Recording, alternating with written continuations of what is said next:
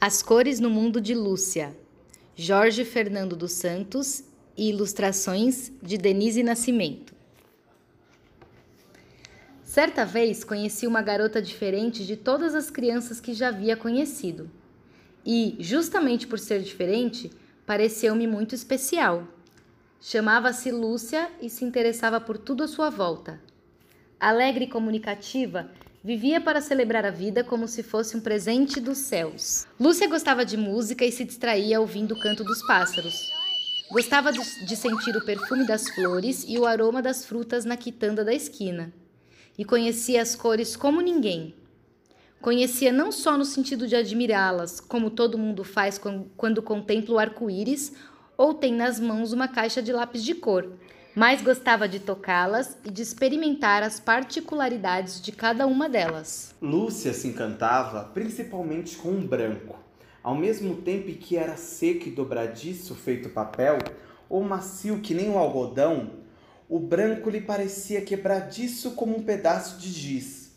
E ela sentia o gosto dessa cor sem muita precisão. Um sabor que variava da acidez do sal de cozinha à doçura quase enjoativa da bala delícia que seu pai comprava no sinal de trânsito quando voltava do trabalho. Talvez pelo fato de ir de um extremo ao outro na escala dos sabores, o branco fosse também a mistura de todas as cores, variando de temperatura, se às vezes era morno, como a fina areia da praia ensolarada no qual Lúcia caminhava descalça durante as férias, ou fervente feito leite que acabará de sair do fogão, havia ocasiões em que era tão frio quanto o picolé de coco ou um sorvete de baunilha.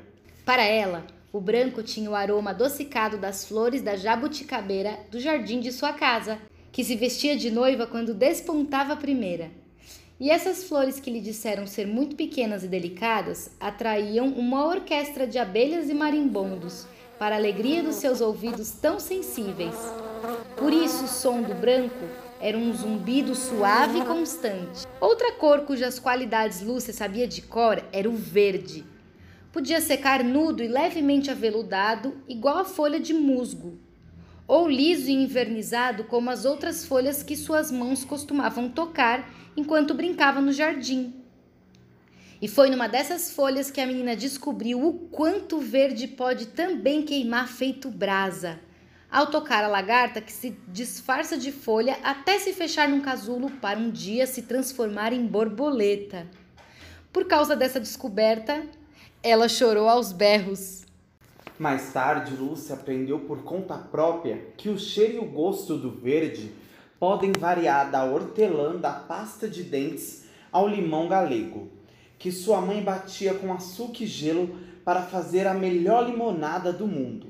Essa magia transformava o verde na cor mais refrescante de todas, principalmente nos dias mais quentes do verão. E verde era também seu vestido preferido, todo feito de cambraia com cintura e golas de seda, presente da avó materna no seu aniversário de seis anos. Portanto, o som do verde se assemelhava à melodia do parabéns para você. Muitas felicidades. Um dia Lúcia descobriu que verde era também a cor da laranja, antes dela ficar laranja. E como o próprio nome já diz, essa era a cor madura da fruta cítrica mais suculenta de todas. O caldo, por sinal, devia ser alaranjado embora muitas vezes possa ter outra cor aos olhos distraídos dos adultos. A menina também gostava de laranjada e apreciava o doce de laranja que sua avó paterna sabia fazer. Esse era um dos motivos que a levavam a gostar tanto de passar as férias na fazenda onde moravam os pais de seu pai, bem longe da cidade grande. Quando o galo índio de penas brancas e alaranjadas cantava anunciando o sol em manhãs não chuvosas, ela sabia que primeiro o céu ficava alaranjado para depois se tornar azul, como se essa fosse a cor do dia depois que amadurece. O azul, para Lúcia, era sedoso igual a camisa social que seu pai usava nos domingos, quando todos iam à missa. Como ele se barbeava naquelas manhãs antes de saírem de casa, ela deduziu que o azul teria o mesmo aroma de lavanda da loção pós-barba. Certo dia, no entanto, a professora ensinou que as piscinas geralmente são azuis e, desde então, o azul passou a ter cheiro de cloro e o som de água respingando. Lúcia aprendeu com a mãe que azul era também a cor do mar. Melhor dizendo, azul marinho ou anil, um tom mais escuro e profundo que os demais azuis que ela já conhecia de tocar e cheirar. Por isso, mesmo as ondas quebravam na praia com tanta força, fazendo um estrondo arredondado e formando espuma, muita espuma, que justamente por ser branca tinha um forte gosto de sal. No entanto, o gosto do azul marinho era o mesmo da bala de anis.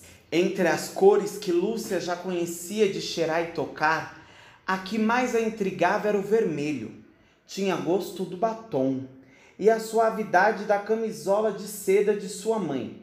No entanto, em certas ocasiões, ardia igual a pimenta que certa vez ela colocou no prato de salada pensando que fosse azeite. E tal não foi a sua surpresa ao descobrir que o vermelho é também a cor do sangue.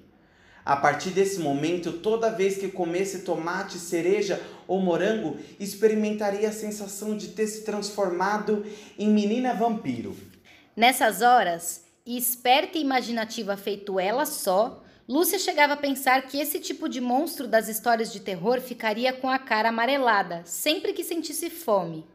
Isso porque certa vez quando se sentiu desanimada e com preguiça de ir à escola, o médico disse que podia estar sofrendo de anemia, pois seu rosto estava muito amarelado. Aquela foi a primeira vez que ela ouviu falar nessa cor, e ao repetir o nome vagarosamente, podia sentir a língua vibrando ao roçar os dois dentes da frente, fazendo cócegas no céu da boca. Amarelo,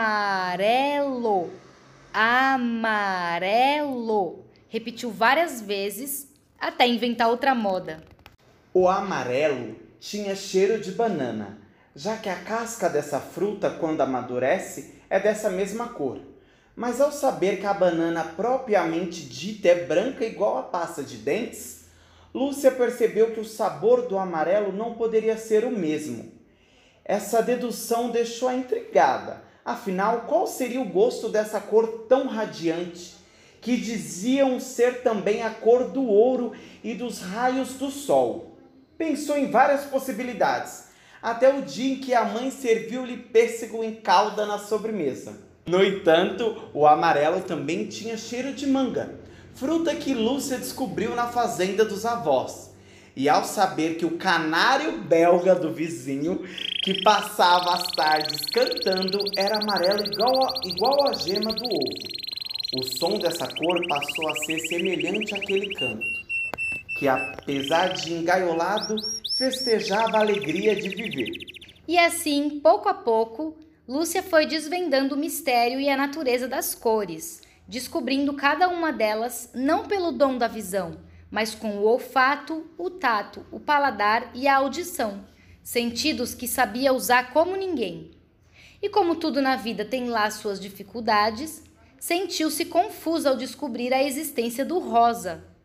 Como era de esperar, deduziu que a flor do mesmo nome seria sempre dessa cor e teria o mesmo cheiro suave, independentemente do jardim de onde fosse colhida.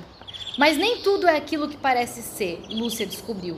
Para seu espanto, o jardineiro que certo dia trabalhava em sua casa explicou-lhe que também existem rosas brancas, amarelas, vermelhas.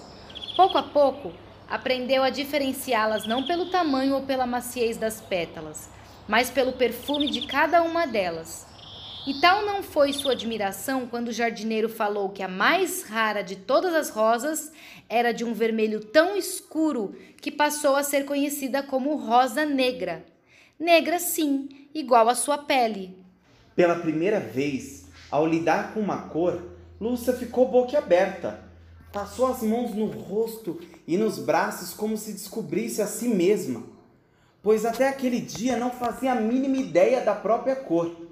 O jardineiro, que também era negro, informou que essa é a cor do céu quando anoitece, revelando a luz da lua e das estrelas. E a menina, que muito sabia, não soube explicar a sensação diante da nova descoberta. Finalmente deduziu que o negro era a única cor que seus olhos podiam ver.